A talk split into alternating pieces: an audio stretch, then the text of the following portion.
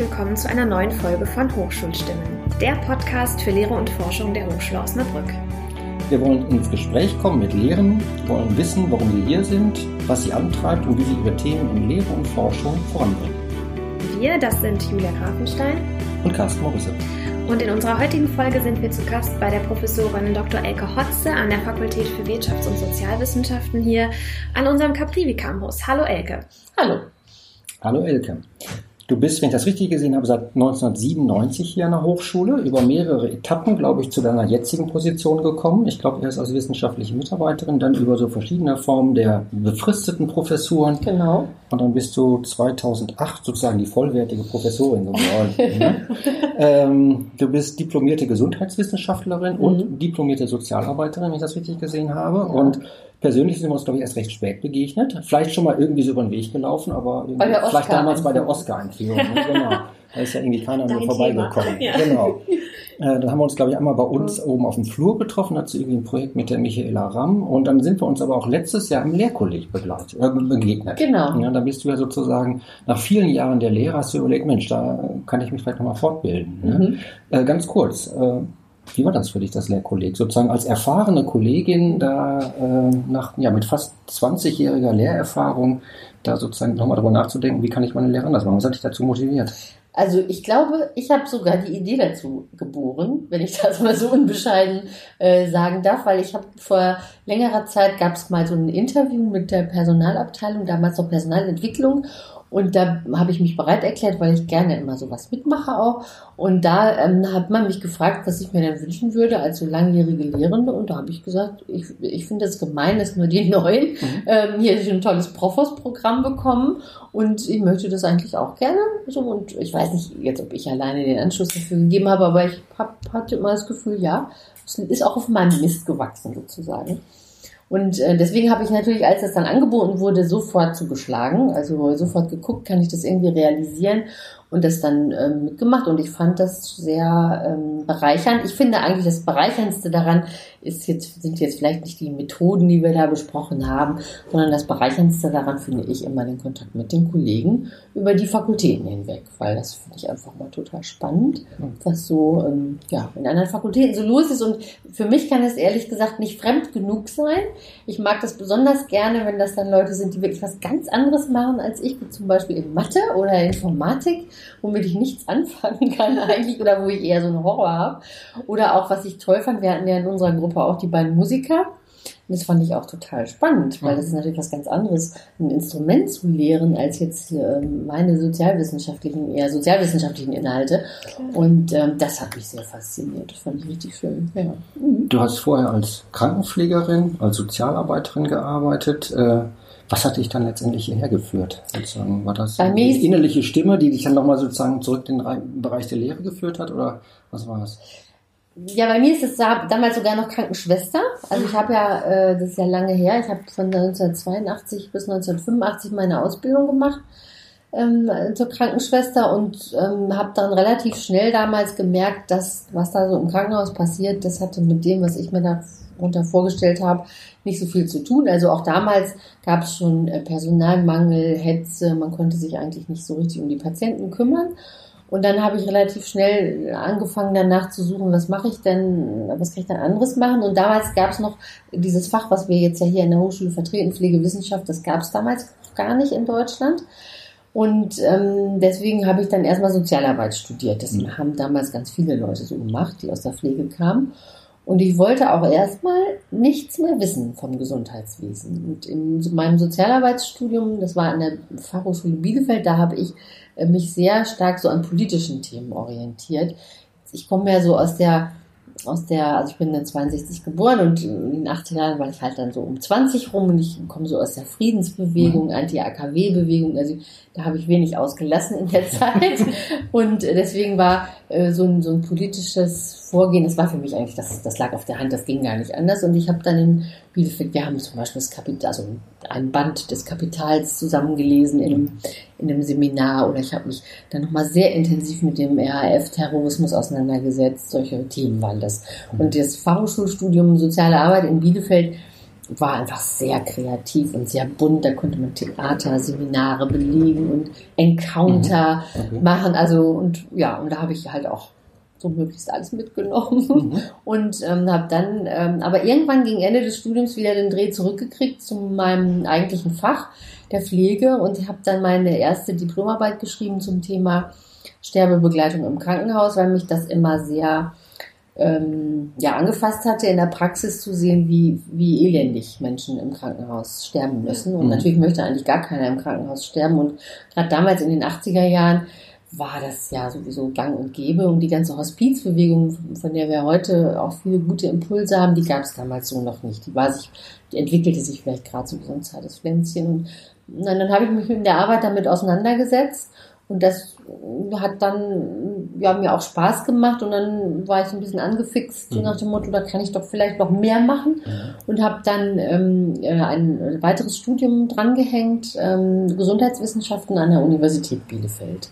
Mhm. Und ja, da habe ich mich dann auch mit ganz unterschiedlichen Themen beschäftigt, aber es, da war schon klar, es geht eigentlich schon so wieder in Richtung Pflege zurück. Also ich kann mir doch vorstellen, äh, ja, so die Idee war letztendlich dann auch, ich, ich will einen Beitrag dazu leisten, dass das besser wird, als mhm. ich das jetzt so wahrgenommen hatte in der Praxis.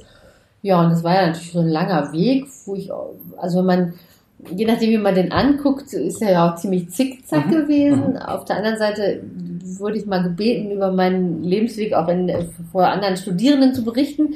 Damals unter habe ich äh, diese, es, es gibt in Kassel, weil da auf der Dokumenta gab es so eine schöne Skulptur mal in einem Jahr, so ein, ich weiß gar nicht, wie die hieß, also da jedenfalls ging so jemand äh, ganz schräg steil so eine so eine Stange hoch irgendwie. Und dann das Bild habe ich so für mich genommen, weil ich hatte schon das Gefühl, ja, es war zwar eigentlich zickzack, aber so retrospektiv sah es so aus, als hätte ich das also geplant.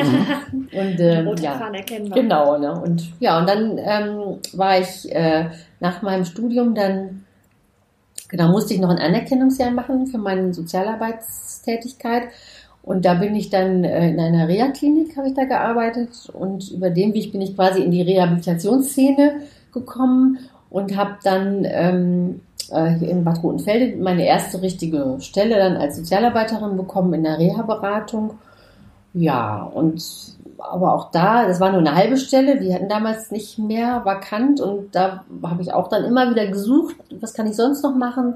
Und dann war hier an der Hochschule, das war ein ziemlich großer Zufall damals, ähm, ähm, suchten sie eine Lehrbeauftragte für Themen in der Pflege. Damals war unsere große pflegewissenschaftliche Übermutter hier ja noch Professorin, die war die erste deutsche Pflegeprofessorin, war hier in Osnabrück an der Hochschule Ruth Schröck die ist jetzt schon, ich glaube, Ende 80 oder so. Und die hat mich damals ähm, quasi rekrutiert für so einen Lehrauftrag. Und dann habe ich angefangen mit einem, ich glaube, mit, mit einer Veranstaltung zum Thema Gesundheit, irgendwas. Und dann kannten sie mich ja hier schon in der mhm. Hochschule. Und dann kam ähm, es dann dazu, dass ähm, dann hier in die Hochschule ein Frauenförderprogramm kam. Und in diesem Frauenförderprogramm wurden dann quasi Qualifizierungsstellen für das Professorinnenamt ausgeschrieben, mhm. Dorothea Erxleben-Programm. Und da habe ich mich dann drauf beworben und äh, das hat dann geklappt. Also, aber war das quasi eher so ein bisschen Zufall oder hattest du vorher schon mal so die Idee, ach, Lehre, das wäre doch auch irgendwie was? Das, ist eine gute Frage. Manchmal weiß ich das gar nicht mehr so genau. ähm, also da, da haben schon Zufälle eine Rolle gespielt. Ich weiß noch ja. ganz genau, dass die, als die Stelle ausgeschrieben war hier, das war zwischen Weihnachten und Neujahr und die habe ich zufällig gesehen in der Zeit. Also das war wirklich absoluter Zufall. Und wenn ich die, wenn ich dann in der Zeit, was weiß ich, wo gewesen wäre, die Zeit, hätte ich die Zeit ins Altpapier gelegt und dann hätte ich die Stelle nicht gefunden. Und ähm, sowas schon. Auf der anderen Seite ähm, ich würde sagen, das ist so eine Vermischung von ja auch einer für mich dann glücklichen Zeit, weil äh, da eben auch solche Leute gesucht wurden, wie ich ja. dann eben am Markt war, also mit einer Pflegeausbildung, also mit dieser mit diesem praktischen Hintergrund und gleichzeitig aber auch mit einem akademischen äh, mit einer akademischen Qualifikation und die gab es dann noch nicht so viel und mhm. insofern hat das dann alles ganz gut gepasst irgendwie. Ne? Ja. So. Und ähm, ich habe mich erst schwer getan mit der Lehre. Also ich, ich hab, mein Mann ist Lehrer und ich kann mich immer noch erinnern, er hat sich wirklich immer ähm, mokiert darüber, dass ich für anderthalb Stunden Lehrveranstaltungen bestimmt zwei Wochen gesessen habe, um das vorzubereiten. Ja, aber nun, ja, es war eben so und äh, ja, habe das halt sehr ernst genommen und sehr gründlich gemacht. Ja, und dann, äh, jetzt bin ich aber viel routiniert. Ich wollte gerade sagen, bist du heute schneller? Ja. Würde ich sagen, ja. In welchen Fächern bist du heute aktiv? Was sind das für, für Fächer und welche, in welchen Studienprogrammen? Also das, ich leite ja ein Studienprogramm, das ist das ähm, berufsbegleitende Studienprogramm Pflegewissenschaft. Und da vertrete ich hauptsächlich so Fächer, also so, so basale Fächer wie zum Beispiel wissenschaftliches Arbeiten, Schlüsselqualifikation, was ich schon seit vielen, vielen Jahren mache auch. Dann ein anderer Schwerpunkt von mir ist äh, Pflegeberatung und Pflegebegutachtung. Und dann, äh, um ehrlich zu sein, was so äh, vakant ist. Ne? Also wir haben ja, also das, wir sind ja als Pflegewissenschaft eine sehr junge Disziplin. Und vielleicht anders als in der Mathematik oder in der Psychologie, wo es dann ja auch so Erbhöfe gibt, so nach dem Motto, das ist das Thema und das kann eigentlich nur der, ist das bei uns immer schon so gewesen, das und das müssen wir jetzt hier lehren und wer macht's denn? Ne? Und das heißt, ich habe über die Jahre mich in sehr, sehr viel eingearbeitet, in sehr viele unterschiedliche Themen. Und am Anfang gab es auch überhaupt gar keine Lehrbücher oder also wenig Literatur, wenn überhaupt dann aus dem Ausland, die auch nur begrenzt übertragbar war. Deswegen hat es dann auch so lange gedauert mit den Vorbereitungen zu meiner Ehrenrettung. Ja, und ähm, jetzt mittlerweile so, also bei welchen chronischer Erkrankungen, Angehörigenpflege, das sind so meine Themen. Ich habe, das ist auch oft verknüpft gewesen dann mit dem, was ich in der Forschung auch gemacht mhm. habe. Zum Beispiel ja, habe ich ähm, zwei Projekte gemacht, da ging es um Versorgungsformen für äh, Menschen mit Demenz. Ähm, und daraus sind dann natürlich auch so äh, Lehrinhalte, dann, wo kann man dann ja ganz gut entwickeln auch. Und, um vielleicht nochmal sozusagen den Bogen zur Mathematik zu spannen. Ja, in der Mathematik ist es ja eigentlich total einfach. Denn was wir hier beispielsweise im Rahmen unserer Ingenieurprogramme oder Informatikprogramme lehren, das haben wir uns ja nicht überlegt. Ja, gucken, an dem wir irgendwie einen alten Gauss oder sowas oder genau. Leibniz, ja, das ist ja. alles eigentlich schon von anderen Leuten entwickelt worden. Mhm. Ja, und wir sind da ja nicht sozusagen an vorderster Front der Forschung. Aber das ist doch vielleicht in eurem Bereich irgendwie ein bisschen anders, weil sich ja vielleicht auch, sag ich mal, Erkenntnisse jetzt erst neu ergeben. Ja, ja, das ist ja lange Zeit auch sehr umstritten gewesen, muss jetzt eigentlich die Pflege auch noch an die Hochschule. Also ich mhm. kann mich erinnern, als ich selber noch in Bielefeld Gesundheitswissenschaft studiert habe, das war Anfang der 1990er Jahre, da war da mal so ein großes Hearing, wo das dann da auch verhandelt wurde, ob das in Bielefeld dann auch irgendwie etabliert werden soll.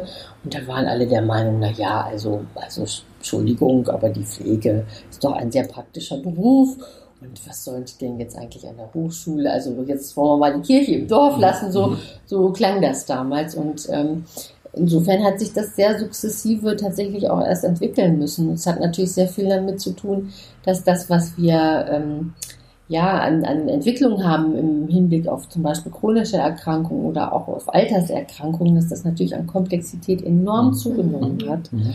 Und dass das eben nicht mehr mit ein, einfachem Rezeptwissen zu beantworten ist. Und ähm, ja, und insofern braucht es eben da auch eine akademische Bildung, ganz klar. Und das erklärt dann vielleicht auch, dass man mal zwei Wochen an einer Lehrveranstaltung sitzt. ja. ja. Okay. Genau. Wie, wie, muss man sich denn so eine Vorlesung oder ein Seminar bei dir vorstellen? Also wenn, du hast jetzt auch schon gesagt, du hast, bringst super viel praktischen Background ja auch einfach mit. Mhm. Dann auf der anderen Seite gibt es vielleicht auch noch gar nicht so viel Literatur. Gut, jetzt, jetzt wahrscheinlich mittlerweile ja. schon, ja, mhm. aber hat sich, du hast ja dann auch so diese ganze Entwicklung mitbekommen. Ähm, sind die Seminare und Vorlesungen dann an sich per se schon sehr praktisch oder wie gestaltest du das? Mhm, also wir haben, also jetzt, das, das ist natürlich durchaus unterschiedlich, in welchen Gruppen ich so unterwegs bin. Jetzt von der, der ich schon gesprochen habe, das sind ja die ähm, berufsbegleitenden Studierenden, die haben alle einen Pflegeberuf. Mhm. Das heißt, die kommen alle aus der Praxis und die kommen in einer ganz bestimmten Studienstruktur zu uns, nämlich für zweimal zwei Wochen im Semester sind die hier und dann werden die quasi von morgens bis abends äh, von uns ähm, belehrt, bespaßt, wie auch immer. ähm, und ähm, dann sind sie eben wieder weg in ihrer Praxis. Ja. Und äh, das, das, gehört natürlich ganz klar dazu, auf deren Erfahrungen zurückzugreifen. Und ich muss ganz ehrlich sagen, im Vergleich zu anderen Studierenden, ich lehre auch zum Beispiel im allgemeinen ähm, äh, BWL-Fach äh, Betriebswirtschaft in Einrichtungen des Gesundheitswesens. Das sind ganz junge Studierende, die kommen äh, aus der Schule, aus dem, haben ihr Abitur in der Tasche die haben überhaupt gar keine Erfahrung, es sei denn, sie sind vielleicht zufälligerweise mal im Krankenhaus gewesen.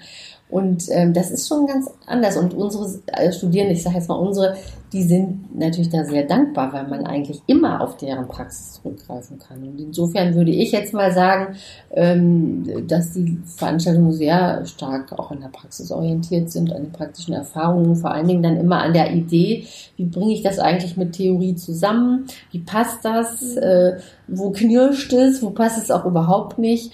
Ähm, und, das, und die Studierenden sind eben auch sehr munter und diskutieren das alles sehr kritisch, sodass Lehrveranstaltungen sehr lebendig eigentlich verlaufen und also nicht so, äh, also im Prinzip äh, würde ich immer sagen, es sind alles mehr Seminare als Vorlesungen, weil da sehr viel interaktiv auch gearbeitet wird.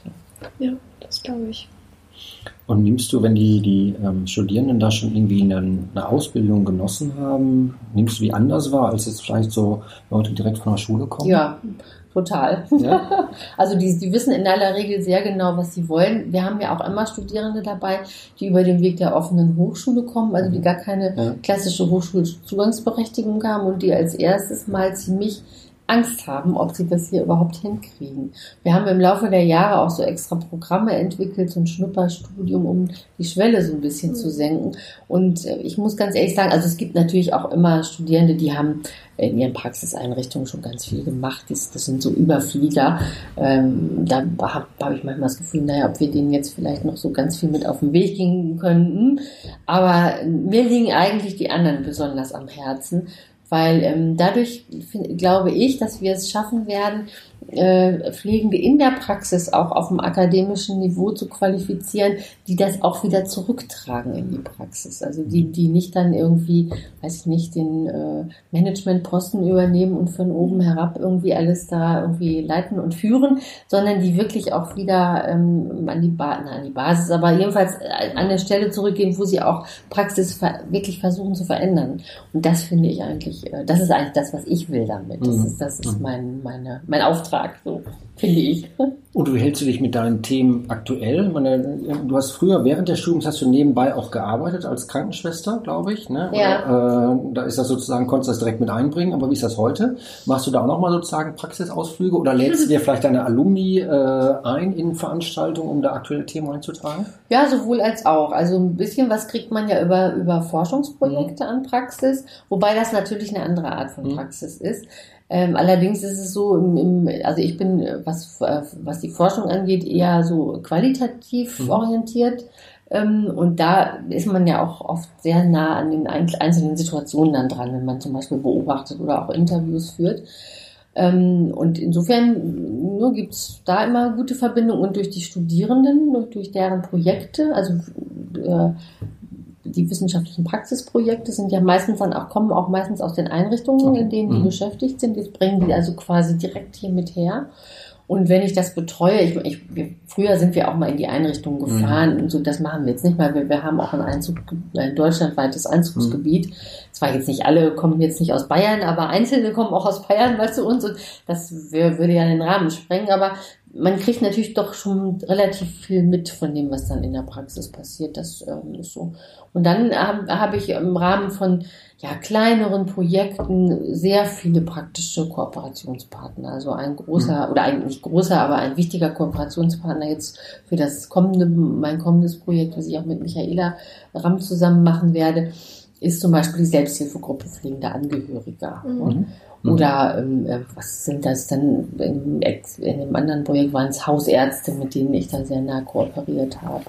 Und also so ganz vielfältig ist das eigentlich. Mhm. Und darüber bleibt man natürlich auch quasi, wenn man so will, am Puls der Zeit. Mhm. Mhm. Wir hatten eben schon ganz kurz äh, dieses Lehrkolleg angesprochen. Ja, ähm, sozusagen, das hast du echt so viel Lehrerfahrung, bist ja nochmal reingegangen, hast eben schon mal ganz kurz erläutert. Was hast du daraus mitgenommen für dich? Außer jetzt sozusagen die Kontakte, die interdisziplinären mit den Mathematikern, Musikern, den, den Artfremden, sag ich mal, äh, hast du irgendwie sozusagen auch für deine eigene Lehre ganz konkret was mitnehmen können, außer jetzt diese Austauschplattform, sag ich mal? Ja, ähm, ich habe ja das eine oder andere ausprobiert, nicht so in so einem, ähm, also eigentlich war es ja so gedacht, dass man so ein, so ein Projekt quasi von A bis Z so durchführt, das habe ich aus zeitlichen Gründen nicht so richtig hingekriegt, aber ich habe mir so Einzelimpulse, mhm. ähm, die habe ich mir dann schon vorgenommen. Also so einfach, das, das sind manchmal ganz kleine Sachen, also dass ich zum Beispiel angefangen habe, ähm, Ergebnisse von Gruppenarbeiten auf eine andere Art und Weise mhm. hinterher wieder zusammenzutragen. Weil, also, weil ich fand nichts langweiliger, als wenn dann jede Gruppe sagt, ja, wir haben das gelesen und, dann, und dann und bei der dritten Gruppe denkst du schon, oh, ne, muss das sein? Und da habe ich eigentlich so, ich kann jetzt gar nicht, also es ist jetzt nicht so eine Methode XY, aber da habe ich so einfach, während wir da auch äh, gesprochen und diskutiert haben, habe ich einfach Ideen gekriegt, wie ich das einfach besser machen kann. Und auch unser ähm, äh, unsere Lehrperson da, der mhm. Stefan, hat mir da auch ähm, so zwischendurch auch immer noch mal gute Ideen vermittelt. Und jetzt habe ich vieles auch davon umgesetzt. Was ich ganz spannend fand, das hatte ich vorher noch nie gemacht, bei den anderen Kollegen bzw. Kollegen zu hospitieren. Hast du das gemacht? Nee, das habe ich nicht gemacht. Hast du das denn vorher schon mal gemacht? Ich meine, das macht man ja typischerweise nicht, in die Veranstaltung des, des Kollegen oder der Kollegin zu gehen. Ne? Nee, also was ich, was ich gemacht habe, ist mit einer Kollegin aus dem Rechtsbereich, wir haben ähm, eine Zeit lang mal Teamteaching gemacht. Das ist auch ganz spannend. Ja, und das war, also es gibt so einen Paragraphen im Pflegeversicherungsgesetz, den kann man sowohl aus rechtlicher Sicht sich schön angucken, als auch aus pflegewissenschaftlicher Sicht. Und das ist sehr kontrovers. Mhm. Und das eignete sich natürlich total dafür. Und dann haben wir das immer gemacht und das waren also wirklich die Sternstunden von Veranstaltungen, haben auch die Studenten immer gesagt, weil ähm, wir dann wirklich das dann auch dann diskutiert haben und gesagt, nein, das sehe ich ganz anders und das muss mhm. man so. Ne? Und das ging mit der Kollegin dann auch ganz gut. Es ist nur oft schwer zu organisieren. Ne? Dann, mhm. also eh, einer von uns musste immer drauf arbeiten. Also ich habe eigentlich immer die doppelte Anzahl der Stunden mhm. Ohne dass das irgendwo aufgetaucht ist und das macht man dann irgendwie ein paar Jahre und dann irgendwann denkt man sich, na ja, also gut. Ne? Das, ja, aber das schon. Und äh, also ich hätte damit überhaupt gar kein Problem, wenn jemand bei mir ähm, hospitieren käme. Also ich, ich würde mal sagen, als ich vor 20 Jahren angefangen habe, da, oh, aber jetzt äh, hätte ich damit überhaupt gar kein Problem, weil ich habe schon das Gefühl, ich habe sehr viel Routine und ja, also wenn du mal ganz andere Studierenden kennenlernen möchtest, dann kommst du einfach bei uns in der Fakultät. Ich wollte Weil ich habe damals, ich habe damals ähm, bei der GESA hospitiert und da habe ich schon gemerkt, das ist irgendwie ganz andere Diskussionskultur sozusagen in den in der Studierendengruppe. Genau. Das fand ich irgendwie total klasse. Ja, ja das ja. würdest du bei uns wahrscheinlich auch so erleben. Ja. Wobei ich habe ja auch Gruppen, äh, die Management studieren, die Pflegemanagement studieren, die sind ein bisschen anders unterwegs. Mhm. Die sind auch ähm, weniger diskussionsfreudig und das ist dann auch eine größere Gruppe. Und ich habe jetzt gerade letzte Woche so was Lustiges erlebt. Ich habe, die sollten Poster präsentieren und wenn, wenn man so eine Gruppe von fast 50 hat und die in der letzten Reihe, die können das Poster nicht mehr erkennen und das mhm. macht eigentlich keinen Sinn. Und dann habe ich gesagt, es kommt bitte immer nur die Hälfte und wir räumen die Tische raus und alle kommen nach vorne. Und dann hat einer der Studierenden gesagt, na, Frau Hotze, das ist doch eher in einer anderen Gruppe, oder? Also so zum Motto, Ringelpiez mit anfassen mhm. wollen wir hier aber nicht. Mhm. Wir sind mhm. ja die Manager. So, das fand ich sehr lustig. Ich habe das aber natürlich trotzdem durchgesetzt. Es ja. wurde umgeräumt und naja, einige fanden es dann auch ganz mhm. doof. Also das merkte man richtig, die wollen das nicht. Die wollen da auch gar nicht reingezogen werden, die wollen diese Nähe nicht während andere Gruppen äh, gehen eigentlich nur so. Ne? Also, also es macht ja schon Spaß, auch nach so langer Zeit einfach nochmal Neues wieder auszuprobieren. Ja, eigentlich sogar ähm, vielleicht auch durch das Lehrkolleg so ein bisschen angestoßen. Ich, ich, das, das, hängt ja auch immer mit dem anderen Leben zusammen, was man noch so hat. Und ähm, ich muss sagen, es gab schon einige Jahre, wo ich ähm, bisschen so aus der Konserve auch gelebt habe, was mhm. Lehrer mhm. angeht, weil wo ich das dann halt, wo ich mir immer vorgenommen habe, jetzt überarbeite ich es aber mal und dann, ne, bis kurz vorher äh, gewartet und dann, ach na ja, komm, jetzt machst du es nochmal. Und, ähm, und ich habe, ähm, und da, und das, da gab es auch tatsächlich eine Phase bei mir, wo ich ein bisschen die Lust verloren hatte wo ich manchmal das Gefühl hatte, ich stehe neben mir und jetzt sage ich gleich diesen Witz, den ich schon siebenmal mhm. gesagt habe. Und äh, ja, ne, vielleicht lachen alle, weil sie ihn noch nicht kennen, aber ich kenne ihn schon ziemlich gut. Und äh, das hat sich jetzt dadurch verändert, dass ich mich einfach getraut habe, jetzt mal auch mal Sachen über den Haufen zu schmeißen und mal was anders zu machen. Und das finde ich richtig positiv. Also da, ich glaube, da habe ich schon das Lehrkolleg gebraucht, nochmal als so ein ja, so ein Anstups hm. quasi. Ich glaube, das merken die Studierenden schon, wenn man auch sagen wir mal, Sachen ausprobiert und dann so nehme ich das zumindest wahr, auch mit deutlich mehr Freude und Engagement sozusagen in so eine Veranstaltung reingehen, mhm. das kriegt man schon zurückgespiegelt. Ja, das stimmt. Also ich hatte jetzt wirklich zwei Wochen, da war das fünfte Semester, da, da habe ich hinterher gesagt, da hätte ich jetzt eigentlich noch Geld mitbringen müssen, weil das so schön war, also für uns alle. Mhm. Also gut, aber gab es wahrscheinlich auch paar, die es nicht mhm. gut fanden, aber da habe ich auch als erstes erstmal den Raum umstellen lassen und, mhm. und die, die haben das so mitgetragen. Also die haben gesagt, wir experimentieren jetzt miteinander das war halt eben auch ein Methodenseminar, das passte mhm. natürlich inhaltlich auch. Und, ähm, und die haben das sehr gut mitgetragen. Das fand ich, äh, das war wirklich schön für mich auch nochmal mhm. zu erleben. Dass das also nach so langen Jahren dann auch noch wirklich richtig mhm. Spaß machen mhm. kann. Richtig schön. Mhm. Nun redet zurzeit die ganze Welt irgendwie über mhm. Digitalisierung. Ja, und wenn ich das so im Kontext Pflege, Gesundheit äh, höre, dann denke ich immer sofort an sowas wie elektronische Patientenakte. Inwieweit spielt das Thema bei dir eine Rolle? Ähm, also die elektronische Patienten. Oder na, generell das ja. Thema, ob jetzt um das Thema oder irgendwie generell das Thema Digitalisierung. Ja, ja, ja natürlich. Ähm, äh, also das ist irgendwie so schwierig, weil, weil darunter kann man ja alles oder mhm. nichts verstehen. Und ähm, deswegen wollte ich da auch nochmal ruhig anknüpfen, die digitalisierte Patientenakte oder elektronische Patientenakte ist ja was, was hier von einer anderen Kollegin bearbeitet mhm. wird, wo äh, ich mich auch nicht hineinbegeben würde, mhm. so ähm, und wo ich denke, das, das ist einfach was unglaublich Sinnvolles, mhm. bestimmte Prozesse zu digitalisieren. Da kann man im Ernst nicht dagegen sein. Aber was diese ganze Pflegedebatte angeht, gibt es natürlich auch so Ideen von, ähm, ja, dass man zum Beispiel vereinsamte alte Menschen, äh, die keinen mhm. Besuch mehr kriegen, dass man dann da eben, äh, wie heißt der jetzt nochmal, der Pepper, ne? Dieser, dieser, mhm. äh, der so humanoide äh, Roboter, äh, dass man den dann da irgendwie ähm, mit Getränken hin und her laufen lässt oder mhm. ähm, es gibt ja auch aus, aus Japan kommt das ja, das ist so eine, so eine Kuschelrobbe, mhm. äh, die auch digitalisiert funktioniert und die dann mit ihren Kulleraugen, äh, wo die dann die Wimpern auf und zu macht und äh, wenn man die dann streichelt, auch auf eine bestimmte Art und Weise reagiert. Sowas ist natürlich, ähm, ey, naja, so ein bisschen grenzwertig weil man auf der einen Seite muss man sagen, wir haben Fachkräftemangel. Es gibt für viele äh, Pflegesituationen in der Häuslichkeit niemanden, der es macht. So ist das. Damit müssen wir uns auseinandersetzen. Deswegen werden wir da nicht drum herum kommen. Aber es macht nicht alles Sinn. Mhm. Und wir haben uns jetzt sehr intensiv damit beschäftigt. Wir hatten ja eine große Digitalisierungstagung, die ich auch mit organisiert habe. Weil was, was ich schlimm finde, ist so, ähm, ja, so diese, äh, diese Technik, also für so Leute, die die Technik erstmal per se völlig ablehnen.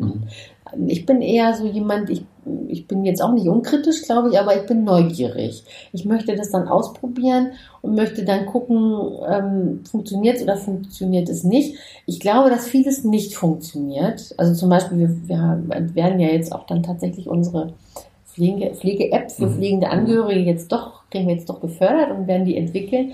Und ich glaube, äh, dass vieles, äh, also viele, die sowas entwickeln auf der Technikebene, sich nicht vorstellen können, wie das da in den häuslichen mhm. Situationen aussieht und was da das Problem ist. Und deswegen haben wir uns neulich mit Kollegen zusammengesetzt ähm, aus dem, äh, wie heißt das, Deutsches Forschungsinstitut für, also die macht das KI. Ich, ich, DFKI. Ja, DFKI, mhm. Entschuldigung. Mhm. Ähm, und da waren drei Kollegen von nee, nee, doch, drei Kollegen von denen waren da und wir waren drei Kollegen und dann war noch unser Herr Schnellhammer dabei, der da das Living Lab da leitet. Und wir haben uns gegenseitig erzählt, was wir so machen. Und es war ein total spannender Tag, ähm, wo die auch, glaube ich, nochmal gut gemerkt haben, ja, wir haben vielleicht viele tolle technische Lösungen, aber für die Situationen, die in der Pflege mhm. relevant sind.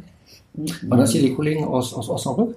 Ja, genau. Okay. Mhm. Der eine, ein Kollege und zwei waren ja, aus Bremen. Ja, genau. genau. Mhm. mhm. Und ähm, ja, es war sehr, sehr interessant. Und wir haben, mhm. also wir haben das vor dem Hintergrund gemacht, dass wir oft ja angefragt werden, jetzt Digitalisierung und Pflege ist mhm. jetzt das Hype-Thema mhm. und da gibt es dann jetzt ganz viel Geld für irgendwelche Projekte und dann wird man so angefragt, so nach dem Motto, ja, wir haben ja das und das äh, uns ausgedacht und das wollen wir jetzt mal machen und wollen Sie das nicht wissenschaftlich mhm. begleiten?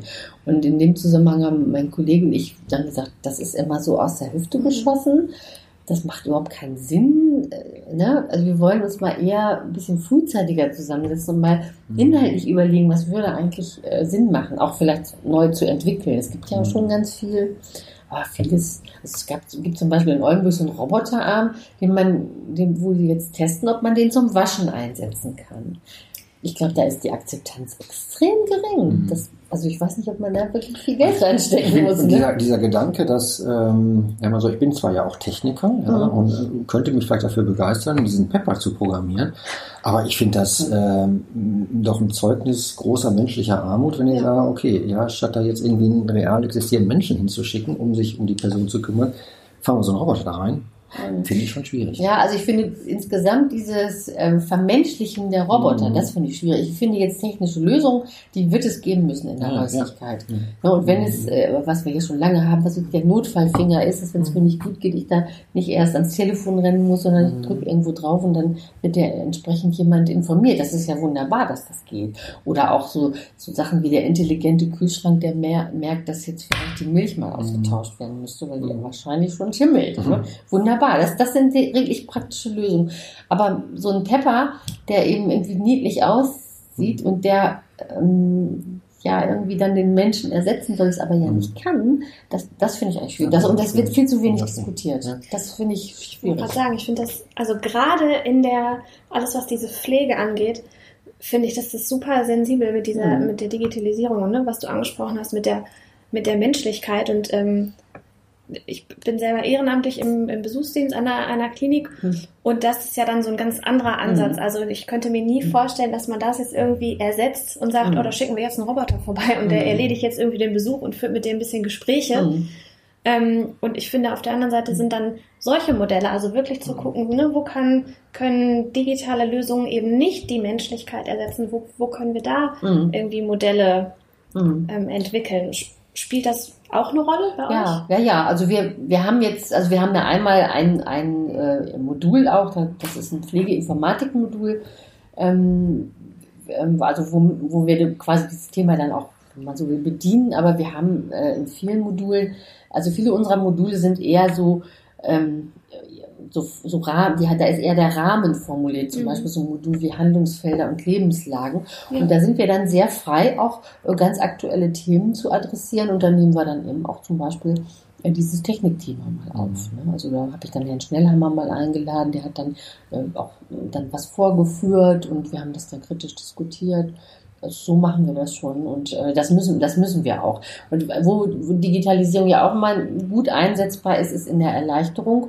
der Arbeit, ne? Also so was weiß ich schweres Heben und mhm. Tragen, äh, solche Geschichten ähm, oder auch ähm, im, was wir schon gesagt haben, elektronische Patientenakte, also Übermittlung von mhm. Informationen, äh, Wissenstransfer, sowas da ist das, glaube ich, schon sehr sinnvoll. Und da werden wir uns eben auch nicht verschließen können. Das wollen wir auch, glaube ich, nicht. Mhm. Oder sehe ich schon noch Luft, dass man auch sagen kann, schon machen wir echt mal interdisziplinäre Projekte, gerade zwischen, ich sage mal, euren Studierenden und unseren mhm. Studierenden, um einfach auch dieses gegenseitige ja. Verständnis zu entwickeln. Ja. Aber wir haben ja auch noch in, in Lingen auch nochmal einen Standort, wo auch nochmal Pflege angeboten mhm. wird. Äh, nun ist ja Digitalisierung auch eine Möglichkeit, sage ich mal, über Standortgrenzen hinweg zu kommunizieren, zu kooperieren. Macht ihr da irgendwie was gemeinsam, außer vielleicht, weiß nicht, gibt es gemeinsame Modulbeschreibungen und ja, also auch Modul äh, real gelebt werden als gemeinsame Veranstaltung oder ist das schon? Nee, also das, das ist ja quasi ein, ein Pendant. Mhm. Also das ist das von der Modulstruktur her quasi identisch. Das haben wir ja äh, gleichzeitig auf den Weg gebracht. Es war damals eine politische Entscheidung, dass es auch okay. eine Dependance mhm. in Lingen geben sollte. Und am Anfang, als unsere Kollegin da noch nicht war, da sind wir von hier aus dahin gefahren mhm. und haben, mhm. waren dann immer eine schöne Stunde im Zug unterwegs mhm. für einen Weg und wobei ich das ehrlich gesagt nicht ungern gemacht habe, aber ähm, ja, und, und, und, dann da kam die Kollegin und wir versuchen allerdings schon eigentlich unsere Vernetzung zu halten. Das okay, ist nicht klar. ganz einfach.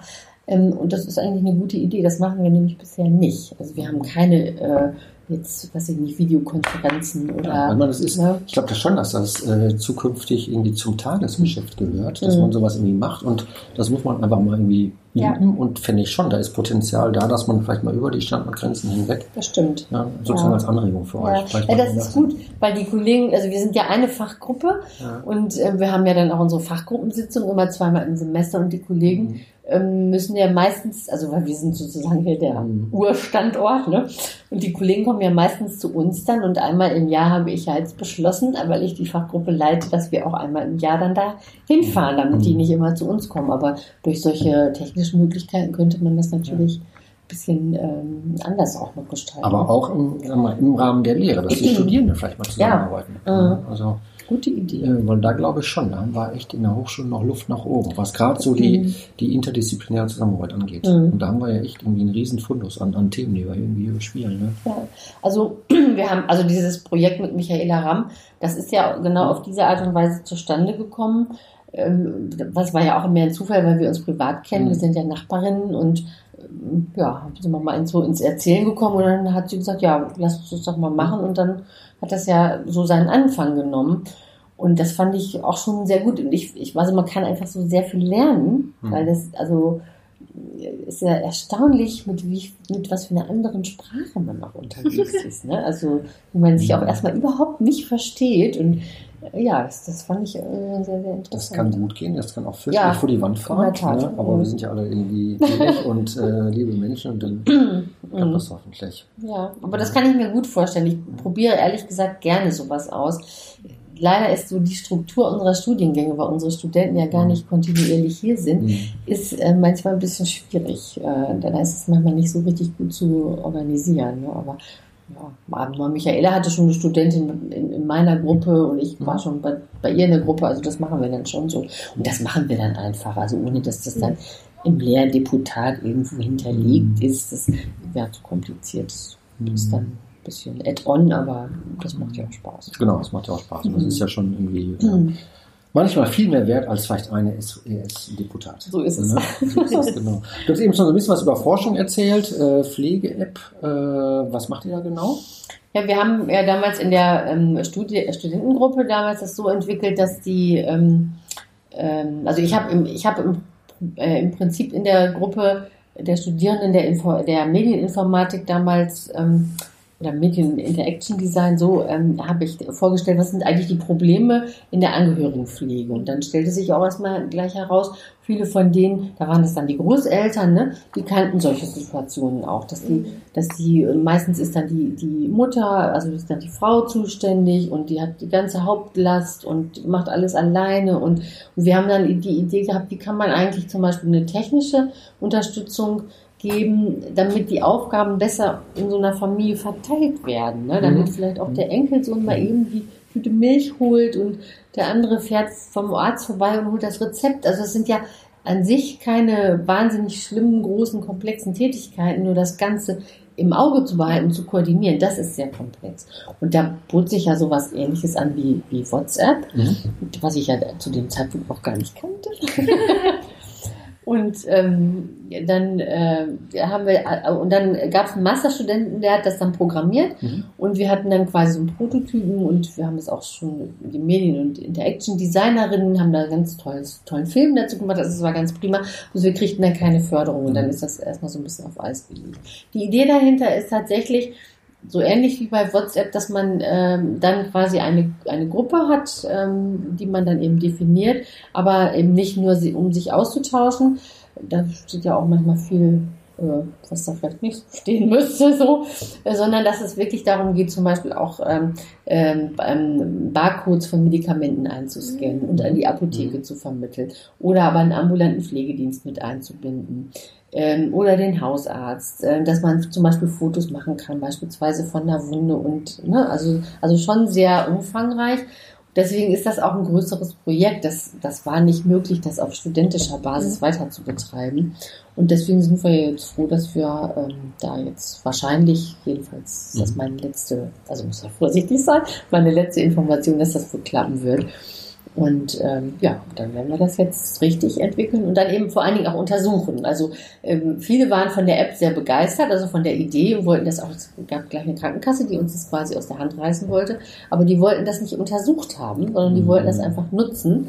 Und wir wollen, aber ich möchte gerne gucken, hilft das jetzt auch wirklich? Oder ist das das nächste ähm, Medium, was eigentlich die Situation auch überfordernd macht mhm. für Menschen. Weil man muss sich ja vorstellen, die, die das jetzt im Moment machen, ähm, ja, die sind, ich sag mal, bestenfalls vielleicht in meinem Alter, aber in aller Regel sind die älter und ähm, nicht unbedingt technikaffin. Ja. Wobei ich mich da auch überraschen lassen, in der Selbsthilfegruppe pflegende Angehörige sind viele, die das, die haben das ja einmal mit den Prototypen ausprobiert, die das sehr spannend fanden und auch gerne machen wollten. Also da war ich ganz überrascht. Das ich auf wie viele Jahre ist das dann angelegt? Weil das braucht ja schon ein bisschen Zeit, wenn man das ähm, wirklich äh, wissenschaftlich begleiten möchte. Ja, auf drei Jahre ist das angelegt. Ja, ja. Mhm. Und auch mit vielen Partnern, äh, die da jetzt mit im Boot sind. Also auch ähm, eben auf der Schiene, ähm, äh, also auf, auf, auf dem Bereich der Informatik. Äh, Ne? Mhm. Da sieht man schon wieder, ich weiß, nicht die richtigen Wörter dafür. Ähm, aber das wird, glaube ich, sehr spannend, äh, das äh, jetzt nochmal wieder zusammenzubringen. Da freue ich mich sehr drauf. Mhm. Schön. Ja. Du hast eben eingangs schon mal gesagt, du leitest einen Studiengang. Äh, mhm. das ist ja auch, sagen wir mal, so ein großes Thema bei uns in unserem Berufsspektrum, ja, akademische Selbstverwaltung. Genau, ja. ja äh, hast du da irgendwie noch andere Erfahrungen gesammelt? Irgendwie Fakultätsrat, Senat, äh, hast du auch was gemacht? Ja, Senat noch nicht, aber im Fakultätsrat bin ich jetzt die zweite Periode und ja, und vorher war ich schon mal Nachrückerin, mhm. ähm, also das mache ich auch schon eine ganze Weile.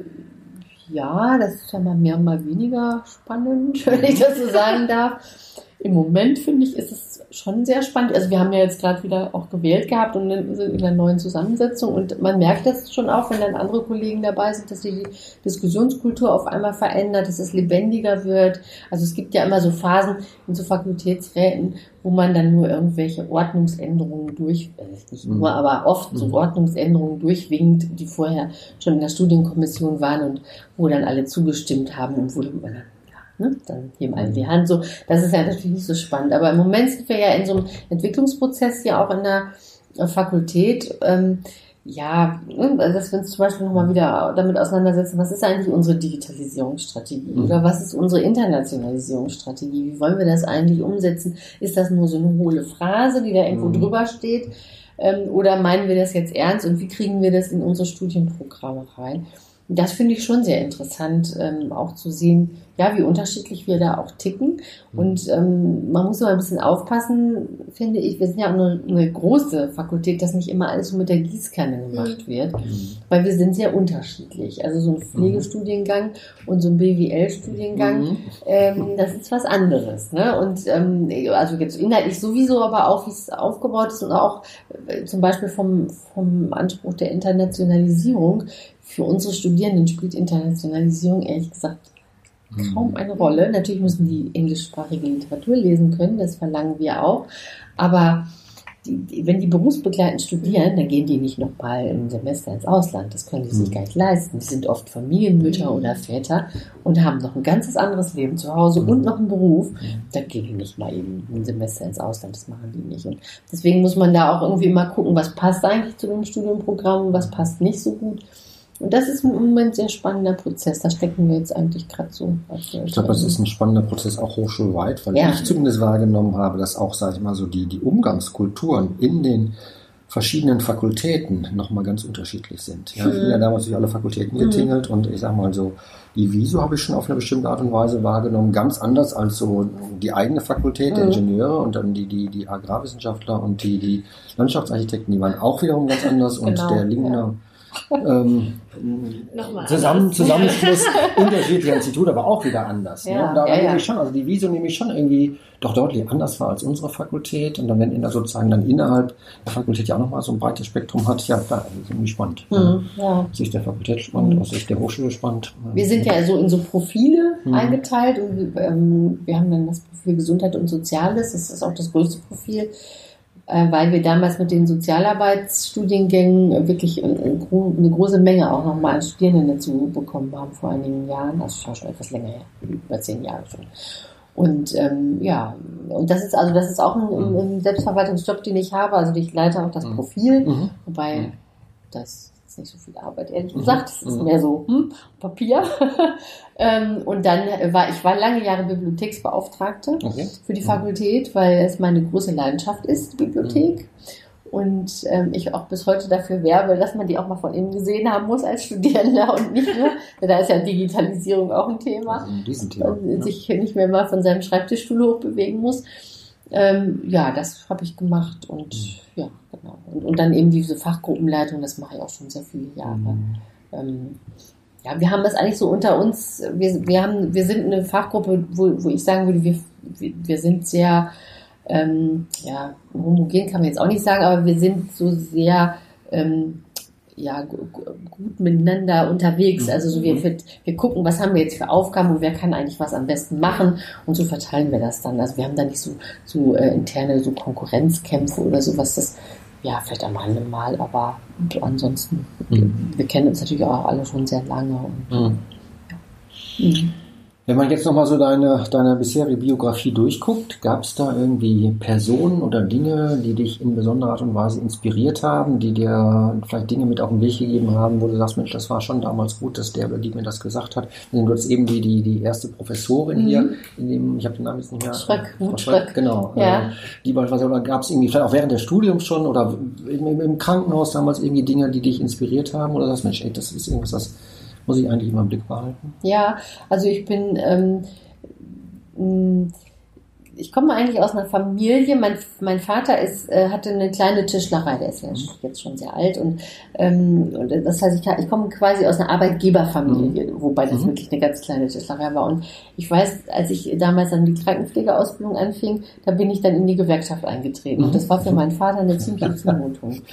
Und ähm, ich bin sehr geprägt. Ich bin sehr gewerkschaftlich geprägt. Okay. Weil, ähm, also ich habe dann da im, in dem Klinikum, erstmal in Minden, wo ich gelernt habe, ähm, ja, auch jemanden dann kennengelernt aus, aus dieser Gewerkschaftsszene, der mich sehr geprägt hat, also sehr, äh, sehr kraftvoll äh, da geworben hat für diese Gewerkschaftsidee, eben auch in der Pflege, was sehr unüblich mhm. ist. Also Pflegende sind ja typisch dafür, sich aufzuopfern und jetzt gerade mhm. nicht irgendwas mhm. zu fordern. Und das äh, haben wir damals da in Minden äh, wirklich schon anders gemacht und das hat mich sehr beeindruckt. Und ich habe dann später auch eine, eine kurze Zeit lang ein Stipendium gehabt von der Böckler Stiftung. Mhm und ich bin heute Vertrauensdozentin der Böckler Stiftung und äh, habe oft mit I&I-Studierenden zu tun, weil die kommen dann über diesen klassischen Weg bei äh, IG Metall und so weiter. Und deshalb mache ich sehr gerne, äh, das weiterzugeben. Also so diese Idee, dass ähm, eben auch akademisches Leben äh, durchaus nicht frei ist von irgendwelchen Interessensgegensätzen, mhm. die man vielleicht mhm. auch mal zum Thema machen müsste. Und wir sind ja hier in der Wirtschaftsfakultät und ja, da muss man auch manchmal mal natürlich den Finger in die Wunde legen und nicht, mhm. also das, ne, nicht immer nur so neoliberal äh, äh, denken, das ist so von Gott gegebenes Wirtschaftssystem, das kann man nicht verändern, so muss das sein. Ähm, und das ist natürlich gerade, wenn es um so Fragen geht wie Menschlichkeit, wie, was, ne, wie, wie Zeitressourcen im Gesundheitswesen, dann ist das ja immer alles ein knappes Gut und mit viel Geld hinterlegt. Ja, und das ist ja kontrovers und das wünsche ich mir eigentlich noch mehr. Also das ist eigentlich was, was ich habe ja jetzt noch so knappe zehn Jahre, mhm. äh, was ich mir noch so ein bisschen vorgenommen habe, das auch noch mal mehr zum Thema werden zu lassen, äh, das auch ähm, die, das den Studierenden auch mitzugeben. Das, ich finde, das ist ja auch unser Auftrag. Also äh, mhm. ja, wir in der Gesellschaft. Äh, das ist ja das Label, aber äh, das empfinde ich auch so, dass, dass wir das tun müssen. Also, ja, das finde ich gut nicht hier so stromlinienförmige äh, Ja-Sager produzieren, sozusagen. Ja. Genau, wenn nicht die unsere Absolventen, wer dann sonst, ne? Eben, genau. Mhm. Und ähm, gibt es irgendwie, könntest du unseren Hörern vielleicht so ein paar Tipps geben für Bücher, die dich inspiriert haben oder wo du sagen würdest, Mensch, das ist irgendwie ein Film, den ich, den man sich mal anschauen sollte? Oh. ich muss ja ganz ehrlich zugeben, dass ich ähm, zur Entspannung eher Krimis lese. Aber, ja, du, dann, das muss nicht Fachliches sein. Aber ich muss ganz ehrlich sagen, dass ich, dass ich, das ist bei mir tatsächlich so. Ich lese sie dann habe relativ schnell wieder vergessen, wer sie geschrieben hat und, und äh, auch was drin stand, weil ich entspanne mich tatsächlich dann im Leseprozess total. Bin dann wirklich abgetaucht in eine andere Welt, aber ähm, wüsste ich jetzt gar nicht, ja, es gibt viele spannende Krimireihen. Äh, ich weiß, dass ich die ganze Reihe von Nesbø gelesen habe, die, die fand ich sehr, also überhaupt die skandinavischen Krimis sind ja immer so ein bisschen hart an der Grenze des äh, Schrecklichen, aber auch natürlich sehr spannend. Jetzt muss ich direkt nochmal überlegen. Ähm, nee, also, aber ich, ich gehe super gerne ins Kino und äh, es gibt ja natürlich auch so Klassiker, die ich liebe, wie Spiel mir das Lied vom Tod mhm. mhm. oder so. Oder keine Ahnung, der mit dem Wolf tanzt, also so okay. äh, jenseits von Afrika. Das ist so, das sind ja so die Filme, die dann auch in der Zeit entstanden sind, als ich dann noch ein bisschen jünger war und man dann auch so romantisch unterwegs war zum Teil. Ähm, Spiel mir das Lied vom Tod. Da gibt es zum Beispiel eine super schöne Szene, die liebe ich sehr, wo Claudia Cardinale ähm, kriegt da einen von dem, ich weiß fast nicht, wie der Schauspieler heißt, aber sie spielt ja die Hauptrolle und ähm, äh, kriegt von einem der anderen männlichen Protagonisten einen auf den Hintern gehauen und er sagt dann zu ihr, ist der Kaffee fertig? Ich glaube Jason Roberts. Ja, ich glaube auch. Und das ist, und ich finde das nie super. Das ist die Romantik-Szene.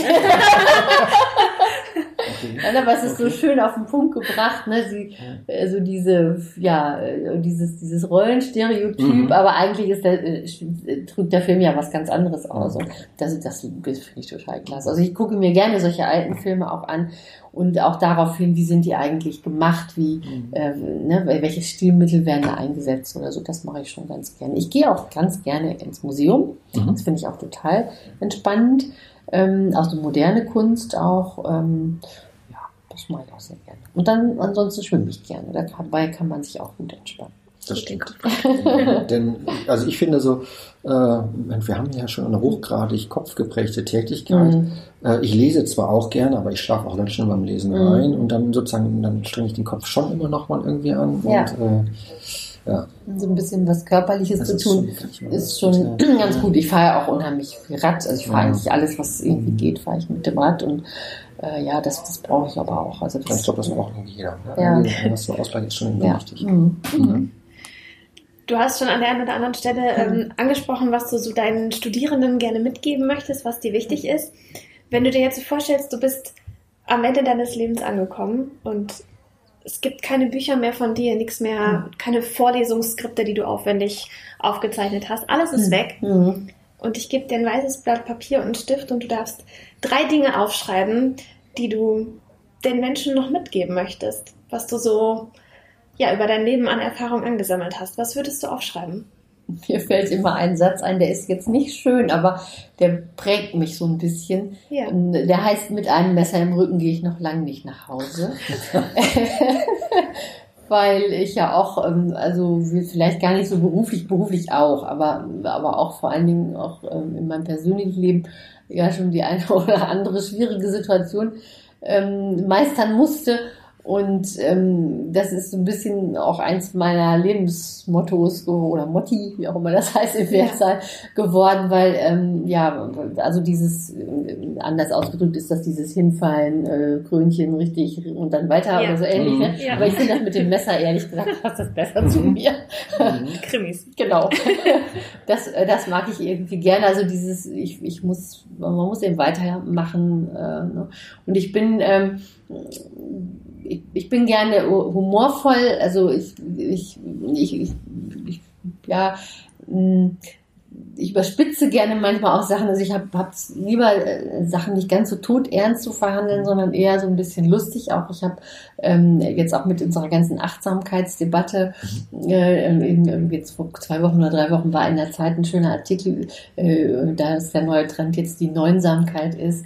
Der ist zwar jetzt ist sprachlich finde ich den gar nicht so gut, aber ich habe den da hinten auch aufgehängt, weil ich, ich finde es einfach gut, das mal einfach so durch den Kakao zu ziehen und mal zu sagen, komm, jetzt lass uns mal da nochmal anders drauf gucken. Ne? Das ist nicht alles tot ernst und ganz heilig, sondern da kann man auch mal drüber lachen. Und das ist, das ist was ist für mich sehr wichtig. Und das würde ich auch gerne den Studierenden mitgeben, so, oder, oder das ist, ne, also das, ja, ne, fünf gerade sein lassen ja. und, äh, also was ich zum Beispiel das, das kenne ich so aus, dem, äh, aus, aus, den, aus den Lehrveranstaltungen, dass es gibt ja immer so Studierende, die wollen dann ganz genau wissen, wie sie machen, wie sie es machen sollen und wo sie dann ein Komma und ein Punkt und so. Mhm. Und damit habe ich wirklich Schwierigkeiten. Ne? Also so, da, da denke ich immer, die haben doch jetzt bei mir eine Lehrveranstaltung gehört, die müssen doch jetzt gemerkt haben, dass ich so nicht bin. Ne? Mhm. Dass ich mhm. das nicht anstreichen würde, wenn dann ein Komma anstatt ein Punkt steht. Mhm. Und da bin ich immer so ein bisschen fassungslos und denke, ja, jetzt bleib mal locker. ähm, es gibt irgendwie wichtige Dinge und es gibt eben nicht so wichtige Dinge. Und das würde ich schon gerne Leuten mitgeben, dass er das eine auch vom anderen unterscheiden kann. Ja. Das ist ein schönes Schlusswort, oder? Finde ich auch. Locker bleiben. Locker bleiben, genau. genau. Ja, ganz herzlichen Dank für das schöne Gespräch. Gerne. Und, Hat äh, mir auch Spaß gemacht. Das ist gut. Vielen Dank, dass du da warst oder dass wir bei dir sein durften. Okay.